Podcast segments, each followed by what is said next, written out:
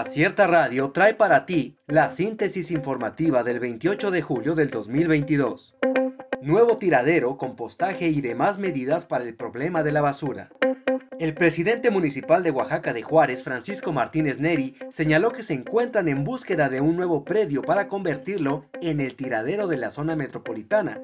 Esto, además de otras medidas para solucionar el problema de la basura. Borrachos agreden a policías, uno de ellos sufre de adicciones.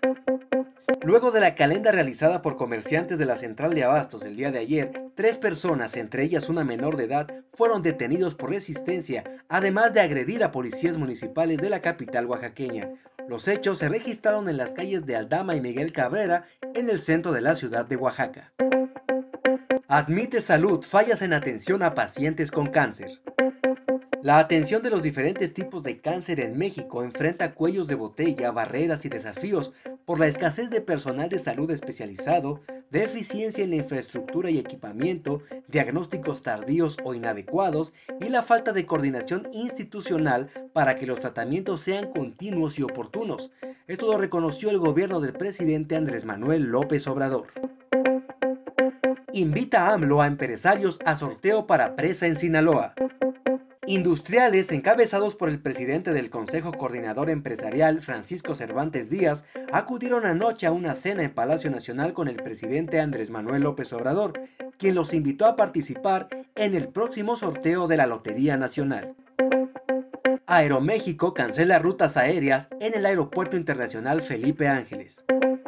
A partir del próximo 15 de agosto, Grupo Aeroméxico contará con cuatro rutas con salida desde el Aeropuerto Internacional Felipe Ángeles y serán hacia Acapulco, Guadalajara, Monterrey y Oaxaca, pero cancela sus operaciones hacia Villahermosa y a Cancún.